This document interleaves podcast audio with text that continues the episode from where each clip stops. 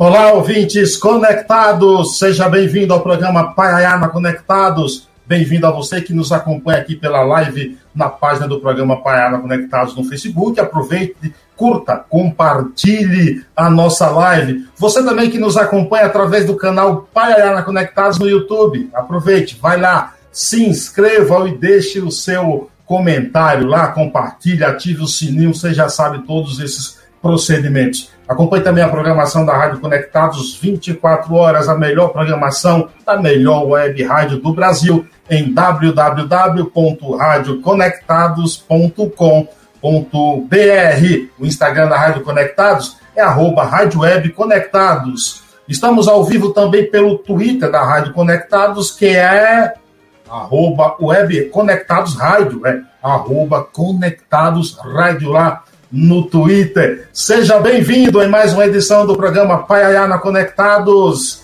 Meu Instagram é CSPaiaiá. A gente vai bater um papo hoje aqui muito especial com um convidado especial. Esse sabadão, você que está aí curtindo e pegando aquela feijoada. O meu convidado, ele é jornalista, repórter, apresentador, locutor, redator. O que será que ele não é? revisor também gramatical de matérias, editor e integra a equipe de produção do principal jornal de rádio do, do Brasil, que é o Jornal da Manhã da Rádio Jovem Pan. Paulo Edson Fiore, seja bem-vindo. Obrigado aí pela aceitação do convite. Prazer, Carlos. É, uma boa tarde aí para você, a todos os ouvintes da Conectados e também ao programa Paiaiá prazer é todo meu, Carlos, estar aqui com vocês. Eu andei vendo algumas apresentações tuas, algumas entrevistas. Trabalho muito bom, você está de parabéns, tá?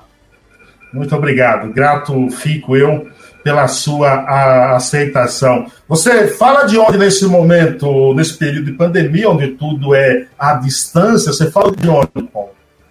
Carlos, eu moro em Mogi das Cruzes. Eu estou falando da minha casa nesse momento. Eu trabalhei de madrugada, eu participei da produção do Jornal da Manhã de hoje, sábado, e eu cheguei agora há pouco, aí me preparei aqui para bater esse papo com vocês. Muito bom. Você é daí nascido aí? É paulista mesmo? É, sou paulistano, nasci é aí na capital, Jardim da Glória, entendeu? Aí região próximo ao Cambuci. É, então depois assim de acho que eu tinha mais ou menos uns 13, 14 anos eu fui parar em Itacoaxi. E depois eu vim para Mogi das Cruzes. Mas eu sempre trabalhei como jornalista na capital. E como é que começa a tua carreira? Você que está no rádio aí, vem de famílias, por exemplo, que tinha já alguém na comunicação, que te levou a esse maravilhoso mundo da comunicação? Carlos, é, é, na verdade, assim, eu comecei a fazer jornalismo em 1986. É, eu entrei na universidade aqui de Mogi das Cruzes e na época eu resolvi lançar um jornalzinho junto com uma amiga que já tinha se formado. A gente esse jornalzinho circulou aqui em alguma, alguns municípios da região durante alguns meses, seis meses mais ou menos. Era um tabloidezinho, mas eu acabei desistindo na época da, da profissão. Eu abandonei por um tempo, eu acabei seguindo é, uma outra profissão é, na área de, de serviço público eu trabalhava em cartórios e tal, até que quando chegou mais ou menos aos 30 anos eu resolvi voltar. Aí eu entrei na universidade, entrei na São Judas na época, fiz a universidade e logo no segundo ano eu já entrei na Jovem Pan. E aí eu abandonei tudo aquilo que eu estava fazendo e fui seguir. Eu já entrei na Jovem Pan, continuo na Jovem Pan até hoje, mas eu fiz outras empresas, participei de outras, é, de outras empresas jornalísticas paralelamente. Isso em outros horários, continuando na Jovem Pan.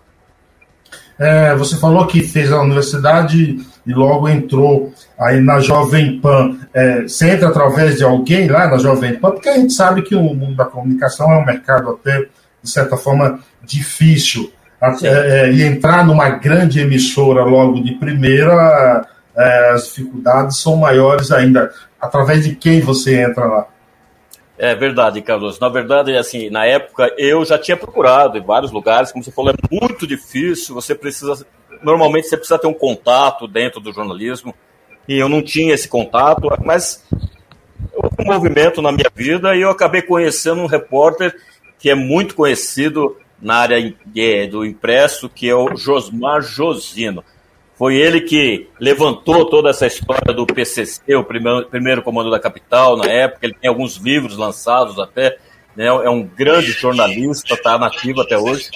E foi através dele que eu consegui chegar, fazer um teste na Jovem Pan na época e comecei lá como rádio escuta, né? Já no piso da, né, da profissão. Então foi, foi graças ao Josmar, que hoje é um grande amigo também. Ele, através dele, depois eu, eu acabei entrando também no antigo falecido Diário Popular, né? E, e, então é, foi, foi essa força, o Josmar me deu essa força. Foi através dele que eu consegui entrar numa grande emissora logo de cara.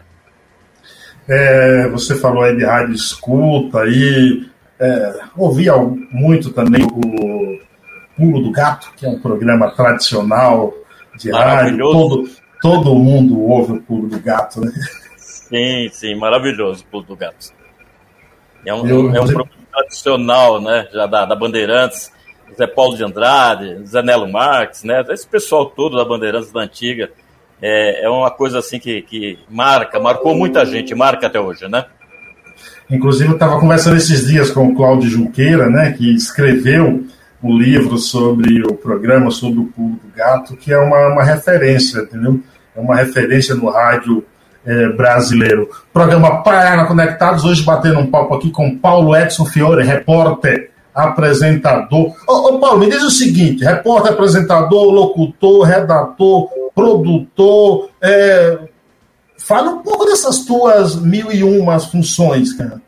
É que o que aconteceu, Silvio, é, é, quando eu entrei na Jovem Pan, eu fiquei alguns meses num horário é, alternativo por causa da faculdade. Eu entrava às seis horas da tarde, saía meia-noite, assim. E depois de um tempo eu acabei virando alguns horários durante o dia, mas o, o diretor na época, conhecido José Carlos Pereira, ele pediu para que eu fosse para a madrugada. Cobria a madrugada, eu ainda estava na função de rádio escuta, é, para desenvolver o meu trabalho e porque a emissora estava precisando. Como eu não podia recusar, estava né, começando, eu fui para a madrugada. E o que acontece? A madrugada, é, em todas as emissoras, os, os, é, é, é os meios de comunicação em geral, é, é, uma equipe sempre restrita e você acaba sendo obrigado a fazer muita coisa, né? E, e dentro disso eu, eu comecei é, a, a, desenvolver várias funções, porque havia necessidade, né? Por exemplo, é, os locutores, às vezes os locutores é, tinham algum problema de saúde, faltava, né?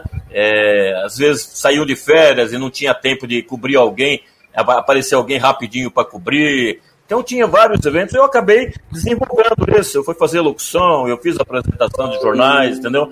É, a própria, em relação a, a, a essa parte da língua portuguesa, eu sempre gostei da língua portuguesa, eu sempre escrevi. Então, eu desenvolvi essa questão de, da, da, da técnica sobre o, a língua portuguesa. Eu, eu, gosto, eu tenho prazer pela língua portuguesa. Né? Então, a gente, eu acabei desenvolvendo todo esse lado.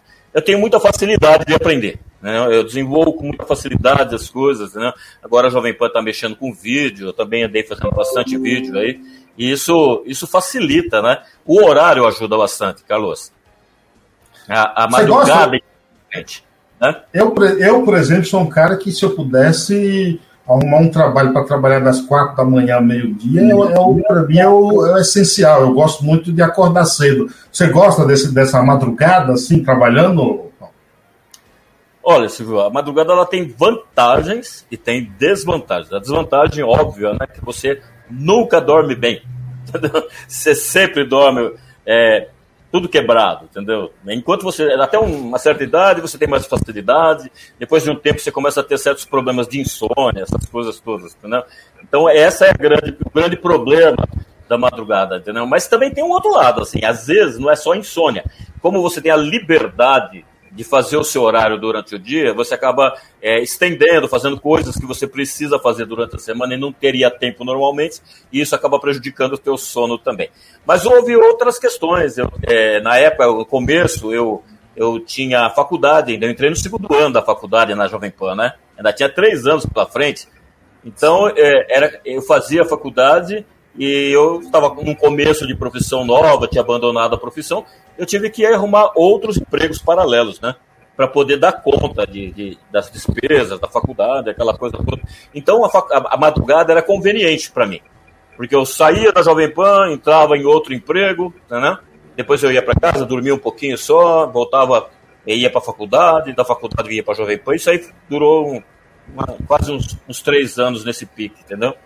Mas, assim, com o tempo, você, eu, eu é, foram aparecendo as outras oportunidades de emprego, entendeu? Mesmo sem a faculdade, e ficava difícil você manter dois empregos se não fosse um horário alternativo. Então, eu acabei ficando na madrugada, né? E eu tive, assim, uma abertura muito grande, vamos dizer assim, dentro da Jovem Pan, entendeu? É, a confiança do Zé Pereira no meu trabalho era muito grande, então ele entregava a madrugada na minha mão, é, isso me facilitava também trabalhar, porque eu não tinha aquela pressão que você tem durante o dia, entendeu? Um chefe sempre no seu pé, cobrando isso, cobrando aquilo. Eu tomava as decisões, eu fazia, e ele não reclamava. Então acho que ele gostava do meu trabalho. Entendeu? É. Você falou da Jovem Pan, aproveitei para mandar um abraço tanto para o Tiago Berrache, gente boa demais, e o Patrick Santos, um grande amigo, muito, muito, muito especial, gente boa demais, Patrick Santos. É o programa Paiana Conectados, batendo um papo aqui com Paulo Edson Fiore, repórter, apresentador, jornalista. Chegou a hora aí do nosso primeiro quadro cultural. Vem aí o jornalista, pesquisador de cultura estudioso, Assis Ângelo, com um minuto de prosa. Hoje ele vai falar de Paulo Vanzolini. Solta aí, Kaique, pra gente ouvir. Agora na Rádio Conectados, um minuto de prosa com o jornalista Assis Ângelo. Boa tarde, meu caro Carlos Silvio. Outro dia eu perguntei para os seus ouvintes, nossos amigos aí que acompanham esse belíssimo programa, na Conectados, né? Se conheciam ou já teriam ouvido falar de uma mulher chamada, de batismo, Ignez Magdalena Aranha de Lima. e eu disse: não sabem?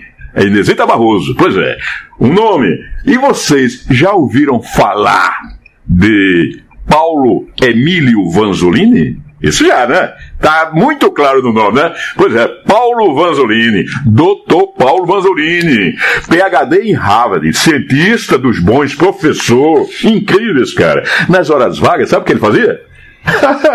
ele tomava um negocinho, né? umas biritinhas e tal, e eu saía muito com ele. Ele tomava as biritas dele, eu tomava água de coco. Acredite se quiser. É mentira, viu?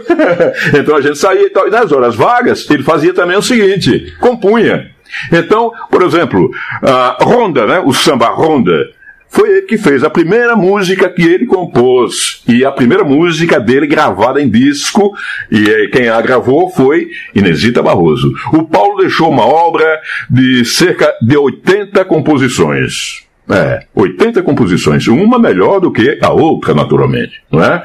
Pois é, o Paulo nasceu no dia 25 de abril de 1925 e partiu para a eternidade no mesmo mês de abril, 28 de, mil, de 2013. Ó, 2013. Termina com 13, né? Parece um dia, mas não é não. Viva o Paulo Rosolino, viva a música brasileira! De São Paulo também! Programa Paiaiá. Programa Paiara Conectados, esse foi o jornalista e estudioso de cultura popular, Assis Ângelo. Acompanhe também os melhores textos sobre literatura popular brasileira e cultura popular brasileira no blog do Assis Ângelo. Hoje aqui, batendo papo com Paulo Edson Fiore. Acompanhe a programação da Rádio Conectados 24 horas em www.radioconectados.com br Obrigado a você também que está nos acompanhando pelo YouTube ou pelo Facebook. Deixe sua pergunta, deixe sua mensagem, seus mimos, seus carinhos, beijos, abraços, todo mundo. Manda que a gente recebe aqui, que a gente gosta muito de estar sempre aqui ah, com vocês. Ô, ô Paulo, você estava falando aí ah, agora há pouco sobre faculdade. Outro dia eu estava conversando sobre com um jornalista inclusive falei isso também com o Heródoto Barbeiro, e ele dizia, a gente falando sobre a formação, é, você acha que é necessário, jornalista é, é, seria obrigado a ter o currículo, a formação, ou para exercer a função não precisa, você não vê nenhuma necessidade? Qual é a tua opinião sobre isso? Olha, Carlos, é, sinceramente falando, eu acho que é, um aprimoramento da pessoa é sempre necessário. Não, não vou dizer especificamente, ah, jornalista. Mas uma faculdade é uma necessidade. É preciso desenvolver vários aspectos da, da, da cultura, da, da ciência, né, para você poder é, é, abrir os seus horizontes. Existem, claro, os especialistas, né? Tem médicos, tem advogados, eles fizeram faculdade, não é isso? Certo? Então, é, eu acho que um, um, aprimoramento num curso superior é uma necessidade. E, existe um outro problema também. É, os especialistas, eles são, eles fazem parte de um, de um, vamos dizer assim, de um nicho do jornalismo, da comunicação, entendeu? É, em que fica, é, que facilita o trabalho das emissoras e do, da, dos, da, dos veículos de comunicação e dos próprios jornalistas, certo? Só que isso acaba atrapalhando, de certa forma, o desenvolvimento dos profissionais porque como há essa opção de você contratar pessoas que não são é, direcionadas para o jornalismo, os jornalistas em si se veem acuados em termos de contratação, de registro, de salário, entendeu? Isso atrapalha é, o desenvolvimento, porque o próprio profissional acaba sendo desestimulado a seguir na profissão, entendeu? É, é, você, infelizmente, a vida é mantida a dinheiro, né? Certo? As pessoas precisam de salário para se manter. Né? Então, é, se não tomam cuidado em relação a isso, é, os profissionais acabam desvalorizados e não se, eles não se aprimoram, porque eles precisam continuar estudando. Certo? Todo mundo hoje precisa continuar estudando, né? É, é a, a, a, cobrança da mídia, da internet, a velocidade da, da, do conhecimento é muito grande. É, se você não continuar estudando, se você não continuar se aplicando, você vai ficar para trás. Por melhor que você seja, por mais talento que possa dizer assim: olha, eu tenho talento para ser jornalista. Você pode ter o talento, mas se você não se aprimorar, se você não agregar conhecimento, né, você vai ficando para trás. Na verdade, assim, eu, eu tenho até um exemplo em relação a isso. É, no, no, meu caso, por exemplo, eu voltei a fazer faculdade, eu tinha 30 anos. É, eu, eu, entrei numa época em que os jornalistas estavam começando, eram todos novinhos, né? 21 uhum. anos, 22 anos. Eu entrei com 31 anos na, na Jovem Pan já com uma certa uma idade de, de certa forma avançada, né? Mas eu tinha uma vantagem, é dos, dos 18 aos 30 anos, eu vivi bastante.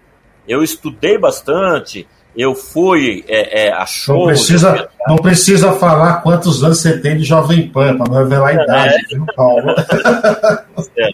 Mas você vê assim, eu fui a teatro, eu li muito jornal, muita revista, entendeu? Eu fui a cinema, eu tinha uma bagagem cultural muito grande foi o que me salvou.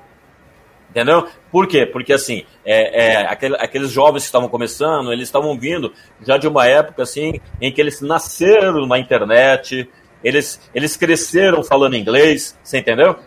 Então a, a minha arma era o conhecimento. Certo? Sim, então foi isso, foi isso que facilitou o meu trabalho. Entendeu? Então eu e você... sou a favor da, do, do, do, diploma, porque até hoje ainda existem os cursos de jornalismo. Por quê? Porque as emissoras exigem o diploma de certas pessoas. As emissoras, os jornais, as revistas, eles exigem é, o diploma quando é conveniente para eles, certo? Quando não é conveniente, eles abrem mão, não é verdade? Sim. E você fala mais também no sentido, não necessariamente da da qualidade do, do, da produção do trabalho, mas até em questão de uma vaga profissional, de uma emissora, se o cara. Porque a, pessoa que se formou, a pessoa se formou a dizer, poxa, eu me formei e estou aqui. O outro cara que não se formou em jornalismo está lá trabalhando. Também tem muito essa, essa questão, né, Paulo? Exatamente, entendeu? Então, assim, ou você pede o diploma para todo mundo, ou você não pede para ninguém. Não é verdade? Agora, é, é, essa, essa essa separação, entendeu? É, é prejudicial para quem está realmente estudando e se dedicando para ser um jornalista e vai entrar dentro das regras do mercado, certo? Eu me apresento, eu tento, levo meu currículo, não é isso? Certo?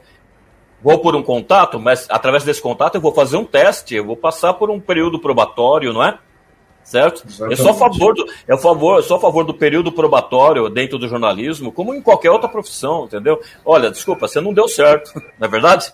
Ó, oh, você é bom, fica aí, você não deu certo. Ah, para isso você não dava, mas aquilo lá você vai tentar, certo? E aí vai, não é verdade? Eu sou a favor do diploma, sim.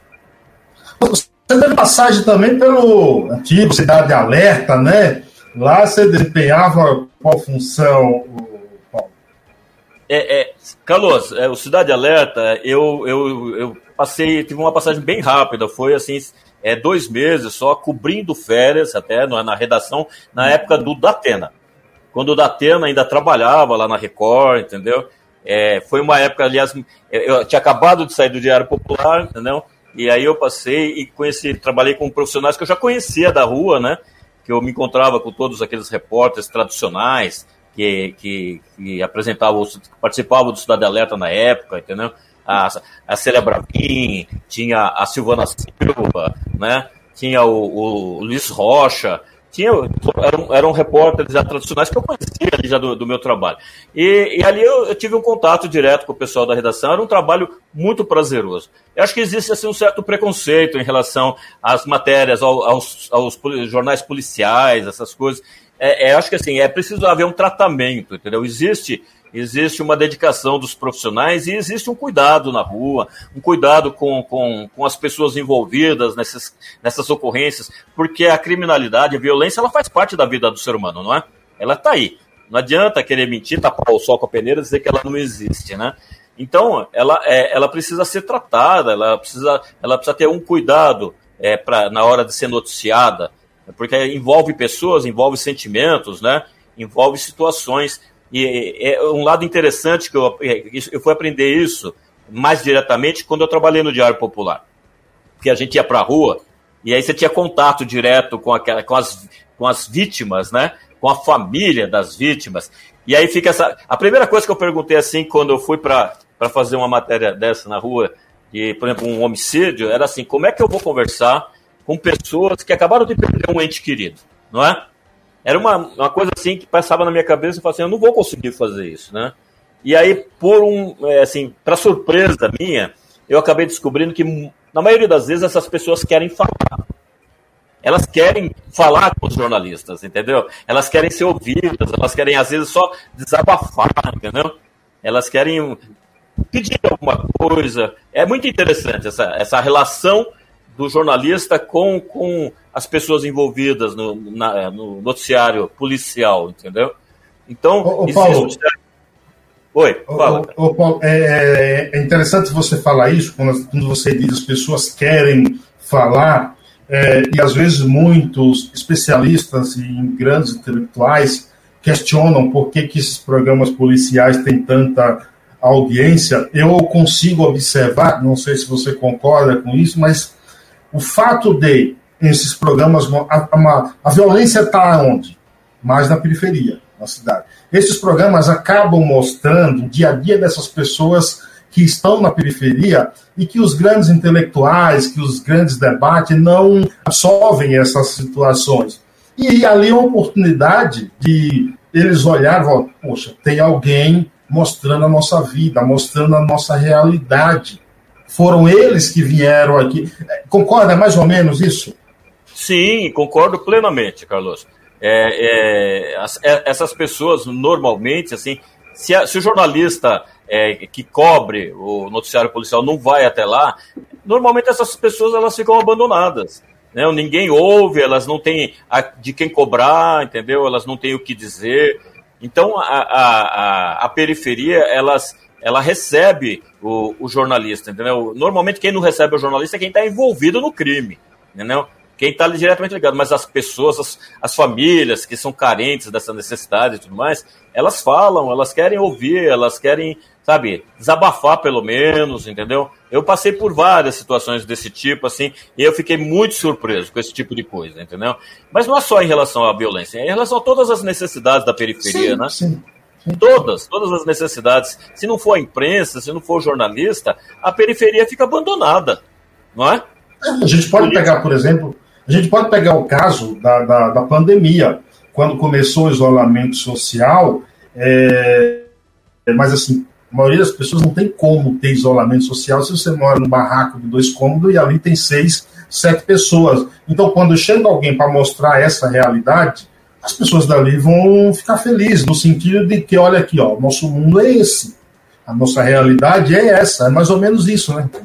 Sim, exatamente. É, é como é que eu vou é, é pedir para os meus filhos usarem álcool gel se eu não tenho dinheiro nem para comprar o leite para eles, entendeu? Ah, mas existem a doação, a doação. Essa, essas doações são muito restritas, né? Eu acho que, infelizmente, na, na pandemia, a periferia mostrou um outro lado, mostrou o lado da união. É, eles se uniram, você viu esses movimentos, por exemplo, na, na favela em Heliópolis, né? Houve todo o movimento, os primeiros movimentos que tiveram em São Paulo foi lá em Heliópolis, que, que as comunidades se mobilizaram, em, em Paraisópolis, se mobilizaram para tomar cuidados, para fazer os próprios, os próprios, os próprios procedimentos de higienização, de cuidados, certo? Para poder se salvaguardar os filhos, porque o que, que eles poderiam fazer? Eles vão fazer o máximo que eles, que eles podiam dentro das necessidades, das condições deles, certo? Mas é muito fácil você falar assim, olha, fica em casa, se em casa eu não tenho como como matar a fome do meu filho, né? Você não, é, é muito complicado esse tipo de coisa, né? E a periferia precisa, precisa, a periferia precisa do, do, do jornalista, entendeu? E, e, e, precisa de respeito. Precisa, ela precisa ser ouvida e ser ouvida com seriedade, entendeu? Não, não, não por mera curiosidade, curiosidade é, do, do, do crime, curiosidade da, da vida paralela, nada disso. Ela precisa ser tratada com com respeito, né? Sem dúvida, sem dúvida. Programa Palavra Conectados, hoje falando aqui de jornalismo, de reportagens policiais com Paulo Edson Fiore, da Jovem Pan. Obrigado a você que nos acompanha aqui pelas redes sociais. José Moreira por aqui, um grande abraço. José Eduardo Santana está lá em Camamu, na Bahia, acompanhando a gente. Seja bem-vindo. Muito obrigado, primo. Grande abraço para você e toda a sua família. Hoje, 20 de novembro, dia da consciência negra, que todos nós tenhamos consciência sempre. A gente vai ouvir uma música aqui cantada por um grande negro, por um grande cara chamado. Vem da Bahia! Vem aí, Gilberto Gil com Lamento Sertanejo. Paiaiana Conectados.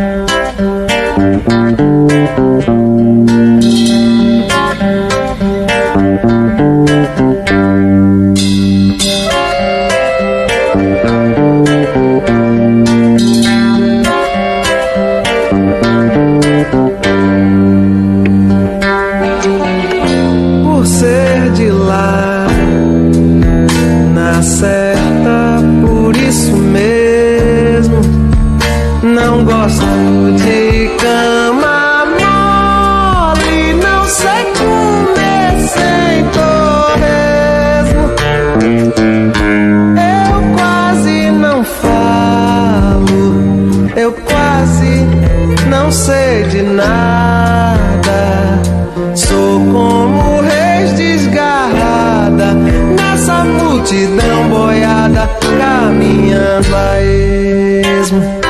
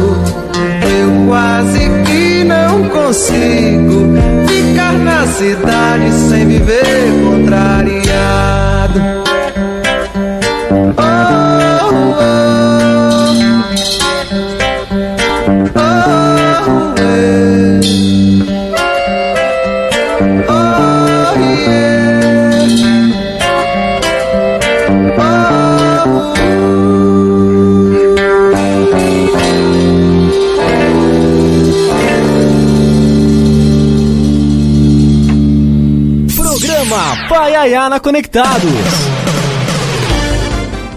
Programa Paiayana Conectados, você ouviu aí Lamento Sertanejo na belíssima voz de Gilberto Gil, música também de Dominguinhos, nesse 20 de novembro, dia da consciência negra, aí vamos valorizar sempre os negros e aqueles que venceram e continuam a vencer na vida. Acompanhe a programação da Rádio Conectados 24 horas. Essa é a programação da melhor rádio web do Brasil em www.radioconectados.com.br. Você que está acompanhando a gente pelo YouTube do canal Programa Paraná Conectados, aproveite aí, se inscreva no nosso canal, ative o sininho para receber as notificações todas as vezes que a gente começar um novo vídeo. Está no Facebook aqui com a gente? Opa, muito obrigado, seja bem-vindo. Curta a nossa página e compartilhe aí com seus amigos. A gente está batendo um papo com é, Paulo Edson Fio. Gosta, gostou dessa música aí, Paulo?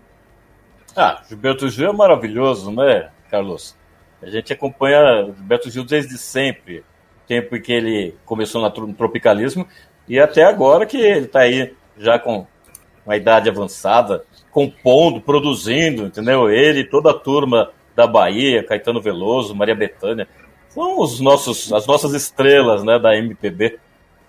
Não, sim, tem, não tem o que não há, não há adjetivo para qualificar o Gil, né? Ele é maravilhoso, certo? Sem, sem dúvida nenhuma, sem dúvida nenhuma. Gilberto Gil, que acaba também de ser eleito para a Academia Brasileira de Letras. Isso. Por falar em. Né, a, sequência, a sequência da Fernanda Montenegro, né? Exatamente, exatamente. Vou falar em música boa, vem aí um cara que entende muito de música. É, o, é a hora do quadro Todas as Notas, com o jornalista e crítico musical Sérgio Martins. Fala, Sérgio. Programa Paiayana Conectados apresenta Todas as Notas, com o jornalista Sérgio Martins. Olá, Carlos Silvio. Olá, amigos do Paiayana Conectados. Nos anos 70, Jackson do Pandeiro foi visitado em sua casa na zona norte do Rio por dois rapazes de longos cabelos e barbas. O Jackson odiava cabeludo. Ele achava que os roqueiros tinham roubado a preferência da população em relação ao forró. Mas quando esses caras mostraram que conheciam o repertório do Jackson, ele chamou a mulher dele e falou: Almira, conheça dois cabeludos que não são cabra safada. Um desses cabeludos, que não é cabra safado, aliás, continua bem cabeludo e continua bem ativo. Ao seu Valença, que está lançando o disco Senhora da Estrada, desde o dia 19 de novembro, disponível em todas as plataformas de streaming e também em CD. O que, que é o Senhor da Estrada? É um terceiro capítulo dessa série de pandemia que o Alceu fez. Ele se trancou em casa e começou a reler o repertório dele uh, no violão e completar com algumas canções inéditas. E por que eu começo falando do Jackson do Pandeiro? Porque uma das canções desse disco nada mais é que Coração Bobo, a homenagem do Alceu ao Jackson. E a grande canção inédita nesse disco é justamente a faixa título, Senhora da Estrada, que ele fez inicialmente para o filme A Luneta do Tempo, mas que nunca chegou a ser registrada. E aqui traz, aqui ela aparece, melhor dizendo, numa versão lindíssima, onde ele exibe aquele canto de influência moura, de influência árabe, que faz tanta diferença nos intérpretes do Nordeste, seja o seu Valença, seja Fagner, seja Ednardo, seja Zé Ramalho, todos eles trazem esse toque árabe, esse canto que nos encanta tanto. Mas o resto do disco ainda tem Cabelo no Pente, tem vários hits do Alceu ali nos anos 70 e 80. Então, numa semana em que saem discos novos de tantos cantores gringos badalados, para mim, o destaque mesmo é desse cabra, desse cabeludo que não é safado, mas é extremamente talentoso, chamado Alceu Valença. Obrigado e até a próxima semana. Programa Paiaiana Conectados. Esse foi Sérgio Martins aí, falando do Jackson de Alceu. Quanta gente boa. Se você quiser acompanhar o Sérgio Martins, as suas entrevistas, lives, o Instagram dele é smartins15. Esse Martins é com Z. Então, arroba smartins15. Você acompanha lá também o Sérgio Martins em entrevistas com os maiores e principais nomes da música brasileira. De volta aqui batendo um papo com o jornalista Paulo Edson Fio. Tem um texto que eu li aqui, eu gostaria, Paulo, que você comentasse. Ó. Abre aspas. Perfeccionista, preocupado com a fidelidade das informações, fontes envolvidas com os fatos que apura, além de excelente redator, com um texto claro, objetivo, sem vícios de linguagens ou erros gramaticais. Olha, comente, fica à vontade, ô Paulo. Nossa, quem fez isso? quem... mereceu essa odd? é, falaram de você aí, Surdon. Poxa, que maravilha, hein? Eu tô, tô até vermelho agora. Aí, ó, tá vendo aí, ó? Olha, é, Carlos, é que é o seguinte, eu, eu, é, independente se isso é verdade ou não, é, mas eu acho que o jornalista tem que, ele tem que prezar por isso. Eu acho que é, é, você tem que se esforçar ao máximo para que a notícia tenha é, é, assim, a maior quantidade de informações possível, é, é com clareza, com sabe, com verdade, para você não, não, ferir ninguém, entendeu? Procurar dar aquela básica, que é os dois lados da questão, entendeu? É, alimentar o, o, ouvinte ou o leitor de todos, todas as informações é, que são necessárias para que ele possa entender o que está acontecendo. Eu sou muito a favor de que o, o ouvinte ou o leitor, é, o, o consumidor do produto final da informação, tire as próprias conclusões, entendeu? Existem os comentaristas, eu sou a favor dos comentaristas, mas eu gosto, eu gosto de deixar a parte de, de, de conclusões para quem está consumindo a notícia, entendeu? E eu acho que é, o jornalista ele tem uma obrigação de, de prezar pela língua portuguesa, entendeu? Pela, pela, pelo texto apurado, para que é, as pessoas, primeiro, assim, é, elas aprendam com você. Às vezes elas não têm oportunidade de aprender na escola, certo? Elas vão desenvolvendo isso lendo, porque nós aprendemos a desenvolver isso lendo também, né? Eu li muito quando jovem, é, depois de uma certa idade já não consegui ler muito livro por falta de tempo, é, mas o jornal sempre à mão, jornal, as revistas, né? Sempre à mão, entendeu? É, e você vai desenvolvendo com a leitura. Já pensou se a gente começa a ler textos mal escritos, com erros de português, não é? Você aprende. Vício de linguagem é uma praga, não é, Paulo? Vício de linguagem, então, tem umas muletas que até dói, né, no ouvido, não é verdade? tem umas coisas assim que alguns jornalistas repetem que é meio dolorido de ouvir, entendeu? Tem uns erros de português, por exemplo, que se, eles se propagam, né? Eles vão vão pelas, pelos anos afora e ninguém, parece que ninguém consegue parar aquilo lá, né? Então, assim, eu procuro. Eu, eu sou muito autocrítico, não, não sou perfeito, não acho que dá, dá um puta trabalho, sabe? Acho que é muito trabalho você é, é, conseguir escrever direito. O português é uma língua muito ampla, né? Você tem muitas regras, muitos detalhes, entendeu? É, mas eu me esforço, eu procuro, procuro estar sempre atento a, a esses detalhes. E eu acho legal, eu acho gostoso você você escrever e sentir que as pessoas conseguiram te compreender, né? É, é, às vezes você fala e não consegue ser compreendido, é melhor escrever, né? Na é verdade? É engraçado, é engraçado você falar isso de, de, de as pessoas compreender, existe muito aquela máscara, não, aquela máxima. É, não, importante é a pessoa entender. É, quando a pessoa fala isso, de certa forma, é uma certa preguiça de tentar aprender o seu próprio idioma, a sua própria língua, de passar a informação como ela deve ser escrita corretamente, Paulo? Olha, acho que tem uma dose disso, viu, Carlos? Porque, assim, é, tem muita coisa envolvida na comunicação que você escolhe o que, que eu quero, certo? Tem gente que prefere falar, certo? Tem gente que gosta de escrever. É, eu acho que é legal se você escreve bem, você fala melhor. Né? Você consegue falar com clareza e falar sem, sem erros e sem vícios, né? Certo? Mas tem gente que não gosta de escrever e prefere falar, e aí fica repetitivo, né? É, passa os erros adiante, às vezes, às vezes comete umas gafas assim meio dolorosas, né? umas, coisas, umas coisas que machucam o ouvido, na é verdade, entendeu? Mas é, eu acho que acho que tem, tem isso sim. É. Tem muita gente que tem preguiça de escrever, sim. Entendeu? Eu não, não devia, é. porque é profissional, mas, mas tem. É, o desafio do jornalista numa reportagem é, é, procurar naquela reportagem dizer tudo, revelar todos os fatos. Como é que começa um texto de uma reportagem assim? É, tem que ser um pouco mais sucinto. Fale um pouco de, dessa questão, Paulo. Ó, oh, Carlos, tudo depende do espaço que você tem. Às vezes você tem ah, um minuto para sintetizar toda aquela história, entendeu? Então fica complicado. Isso acontece muito em relação ao texto é, que é lido pelos locutores, que na verdade é uma profissão que está meio extinta já da, do rádio, né?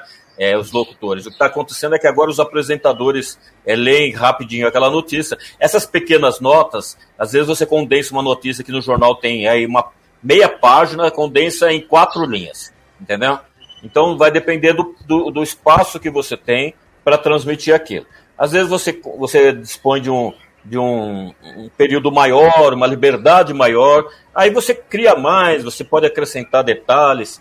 É até interessante te fazer uma observação, como eu falei que assim, eu, eu, eu sempre trabalhei na madrugada, eu não, é, eu não sou um, na Jovem Pan não fui especificamente um repórter policial.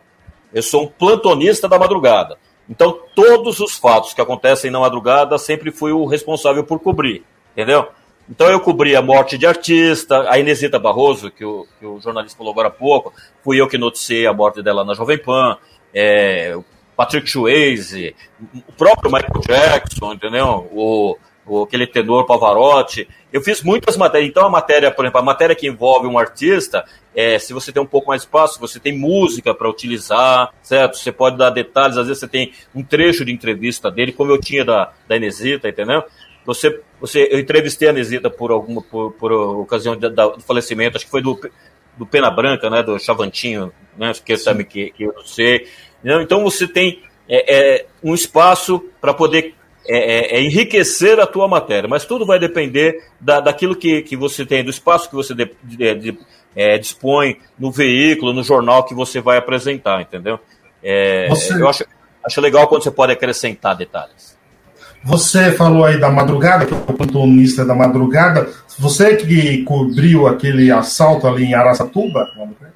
Foi. Fui eu que cobriu de Araçatuba, também aquele de Criciúma, né? No, no sul também, fui eu que fiz a cobertura dos, dos dois na, na madrugada, né? É, agora a Jovem Pan tá com.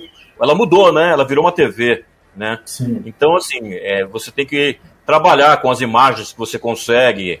É, hoje, hoje as redes sociais elas auxiliam muito, né?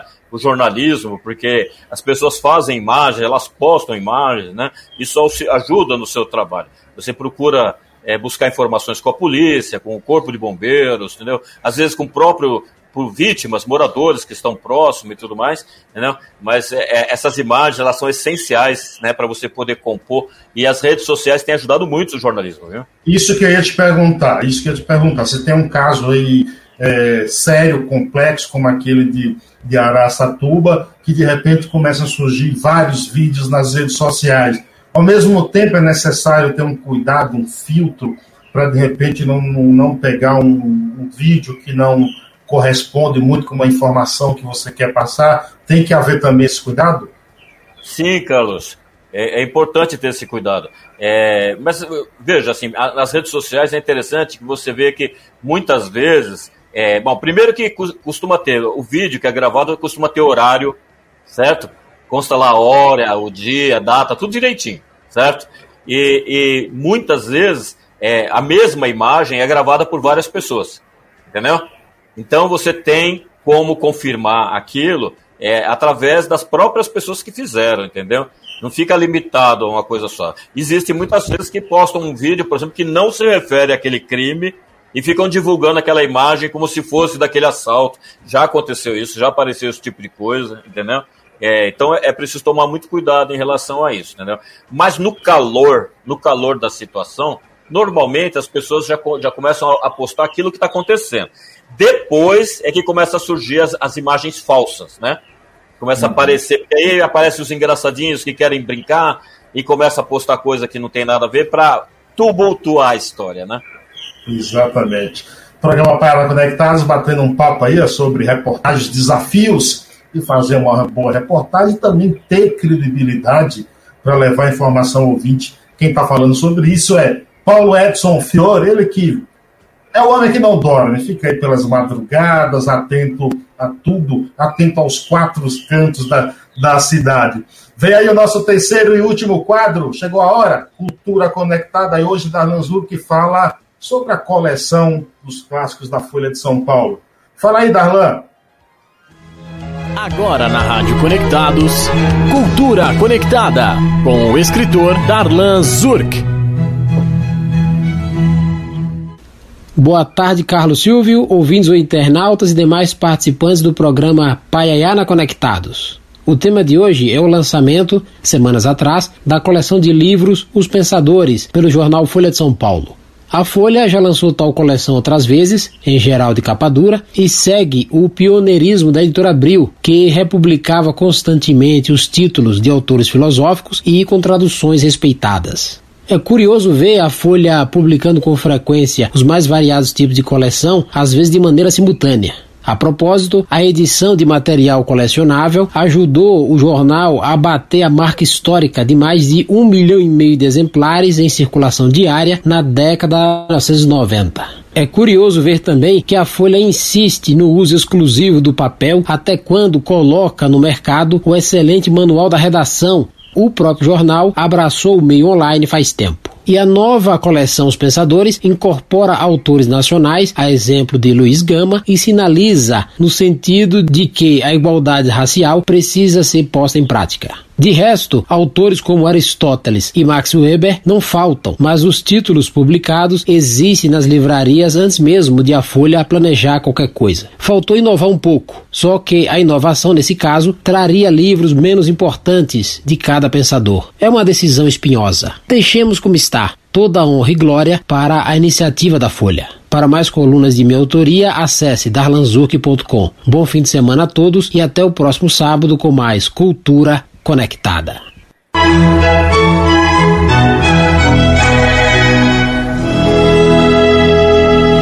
Programa Paiaiana Conectados. Esse foi o escritor Darlan Zurk, que acabou de lançar recentemente o seu novo livro, A Fúria de Papéis Espalhados, disponível nas principais livrarias, nas não principais também, mas lá no site da lanzuc.com, na Amazon, também fisicamente ali na Martins Fontes, na Vila Paulista, você encontra o livro do escritor Darlan Zurk, que é A Fúria de Papéis Espalhados. Um abraço especial para também escritor José Erenilson, está lá em Olindina, Bahia, acompanhando a gente. Muito obrigado pela sua companhia. A gente bateu. Ô, ô, Paulo, você tem um canal no YouTube também, é isso, Paulo? Isso, Carlos. É, na verdade, assim, eu, eu aproveitei é, esse canal para colocar as matérias em vídeo que tem que eu tenho feito já há um tempo, alguns anos, porque a Jovem Pan começou fazendo vídeos apenas para stream, né? Colocando na, na, no site dela. É, foi quando lançou é, Jovem Pan Online, que era, que era apenas vídeos gravados, né? Não tinha essa transmissão que começou a ter de um tempo para cá no YouTube, né? E aí depois veio agora é, essa oportunidade de lançar no YouTube, eu comecei a, a pegar essas, esse material e colocar também nesse canal no YouTube. Só colocar meu nome completo, que aparece lá o canal, as matérias que, que normalmente eu faço para Jovem Pan, eu, eu acabo colocando lá também, entendeu? É, sabe, Carlos, é, eu estava lembrando de um detalhe aqui, se você me dá licença. É, uma, sobre, uma, sobre uma cobertura, é, voltando a falar da questão do rádio, porque eu gosto muito do rádio, né? Como você gosta também, né? Sim, é, não sei se você sabe mais ou menos, mas é, em oito dias estarão completando os cinco anos do acidente da Chapecoense. Esse acidente aconteceu de madrugada, fui eu que cobri na madrugada da Jovem Pan. Da Jovem né? Pan. Quais são os desafios de cobrir um acidente tão complexo como esse, então? Então, eu estava sozinho, né? Foi um. foi uma tour de force, né? Como os outros. É, porque quando começaram a surgir os primeiros boatos de que o avião da Chapecoense tinha sumido, né? O jornalismo começou a se movimentar, né? Certo? Sim. Todo mundo começou a correr e tentar ter alguma informação. Mas dentro de, dessa questão, assim, o rádio não podia perder muito tempo. E o rádio, a, a, o diferencial do rádio era esse. O rádio é uma notícia que vai sendo alimentada, né? Certo? Rapidamente. Então, assim, quando já fazia um tempo que estava desaparecido o avião, é, eu tive que entrar no ar e já comunicar que havia a notícia de que o avião estava sumido. Né? Então, a partir daquele momento, eu tive que entrar e, e anunciar, tipo assim, de cada cinco minutos estava lá com um detalhe a mais, alguma coisa a mais, e ao mesmo tempo correr atrás de informações, quando já soube que o avião havia caído mesmo, tentar contato. Na época eu tive, eu tive eu consegui fazer contato com, com jornalistas lá na, na, na Colômbia para poder colocar é, informações do local, entendeu? É, pessoas que estavam envolvidas nos resgates. Então eu consegui entrevista com jornalista, colocamos jornalistas lá de uma emissora de rádio no ar aqui na Jovem Pan, entendeu? Então você vai alimentando com tudo que você tem disponível e dando os detalhes que você tem, as informações que vão chegando, até que a própria emissora esteja lotada de jornalistas, né? Para poder fazer uma cobertura que exige eu acho, teu, eu acho que o teu fone está chacoalhando aí na, na, Ah, sim, deve estar. Tá. É, Isso. verdade. Você entendeu? Então, assim, é, é, até a chegada do Vanderlei Nogueira, do Flávio Prado, né? Esse pessoal todo envolvido com esportes, por volta de umas quatro e meia da manhã, eu tive que fazer tudo, tudo isso sozinho, entendeu? E fazer o melhor que eu podia, o que estava ao meu alcance, né? Então agora, dia 28, faz cinco anos já que esse acidente ocorreu de madrugada. Então, e esse não foi o primeiro, eu tive que cobrir também quando caiu da Air France, né, no, no lá no, no, no, oceano, entendeu? Oceano, sim, sim. É, e teve outros, vários outros é, fatos desse tipo que a madrugada você acaba sendo obrigado a, a, a estar a postos e, e, trazer as informações, entendeu? E quem está na madrugada dificilmente está acompanhado de alguém, né? Não, é, a equipe é restrita, entendeu? Sim, é eu, digo, eu, digo, nesse sentido, entendeu? Para você, você ter menos opções, né? De, de contato até, né? Sim, você tem que tá, tentar se virar, entendeu? É, a, é até interessante, porque tem gente que pensa que a, a, as emissoras, elas param de madrugada, é uma ou outra pessoa trabalhando. Não, existe toda uma equipe envolvida. Por exemplo, o Jornal da Manhã vai pro ar seis horas, agora seis horas. Quando era rádio, começava cinco horas. Então, existe toda uma equipe envolvida para que cinco horas o jornal esteja no ar, entendeu? Eu, atualmente, por exemplo, eu sou responsável pelas manchetes de abertura do jornal. jornal. A, a escalada, né? Aquelas manchetes que os, que os apresentadores é, falam no início do jornal, sou eu que produzo todo aquele material, entendeu? São três blocos de manchete, toda a, a, parte técnica, os GCs, sou eu que produzo tudo aquilo, entendeu? Então, há, há, há muitas pessoas envolvidas, redatores, é, editores, entendeu? Pessoas que estão é, já postos para que o jornal comece, seis horas da manhã esteja no ar. Essa mudança, essa mudança, essa migração, né, de, de Jovem Pan, rádio, TV agora, qual a tua, tua visão sobre isso? Olha, Carlos, é, é, isso é uma opção dos proprietários, né? Eles têm, eles queriam essa, essa abrangência da TV, entendeu? Desde o tempo em que teve, existiu a TV Jovem Pan, né? Na década de 90, assim, de, é, de 90, se não me engano, né? Então já vi essa, esse desejo do retorno da TV Jovem Pan, né? E agora com a internet, com a TV a cabo, isso ficou mais fácil, né? Porque não há, não há aquela obrigação do, do, da concessão do canal, né?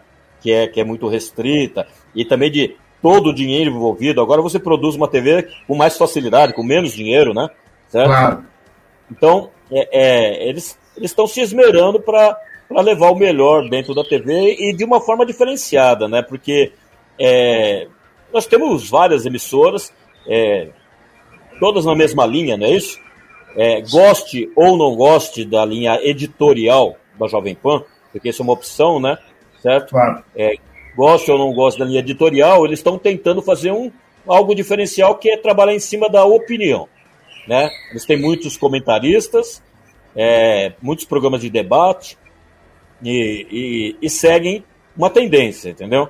É, há abertura para outras opiniões, claro que há, entendeu? É, mas é, eles estão trabalhando com, com uma outra linha, uma linha de, de, de opinião, de comentários e de produção ao vivo. Então, é, eles estão tentando seguir um diferencial né, para fugir um pouco do padrão que nós já temos das outras emissoras de canal aberto, né?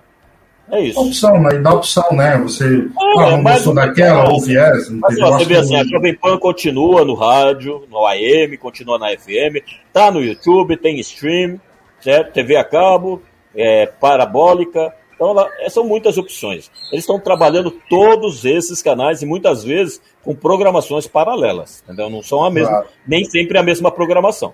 Entendeu? Exatamente. Paulo, nosso tempo está acabando aqui. Gostaria de te agradecer.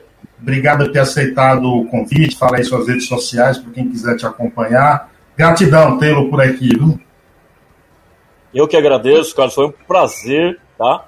Um prazer participar, prazer também de estar aí junto com seus ouvintes. Seu programa é, é maravilhoso. Muito, um parabéns pra, pelo teu trabalho, entendeu? E a gente está aqui à disposição, tá? É, no canal no YouTube é só colocar meu nome completo, Paulo Edson Fiore, ele aparece lá tranquilamente, entendeu? É, eu mantenho só. E tem o, o, o, meu Facebook também, que é, é PF Fiore, né? É fácil de encontrar. É, as matérias eu também posto no Facebook. É, então, assim, eu queria agradecer, agradecer, parabéns pela, pelo, pelo trabalho de vocês, a Rádio Conectados, né? Queria dizer que foi um prazer, agradeço o convite, estarei à disposição de vocês sempre, tá? Obrigado, Paulo. Obrigado a todos que nos acompanhou também até agora. Ó, se inscreva aí no nosso canal, curta a nossa página no Facebook. Um abraço, tchau, tchau. Mais podcasts como este você encontra no site da Rádio Conectados, radioconectados.com.br ou no seu aplicativo de podcast favorito.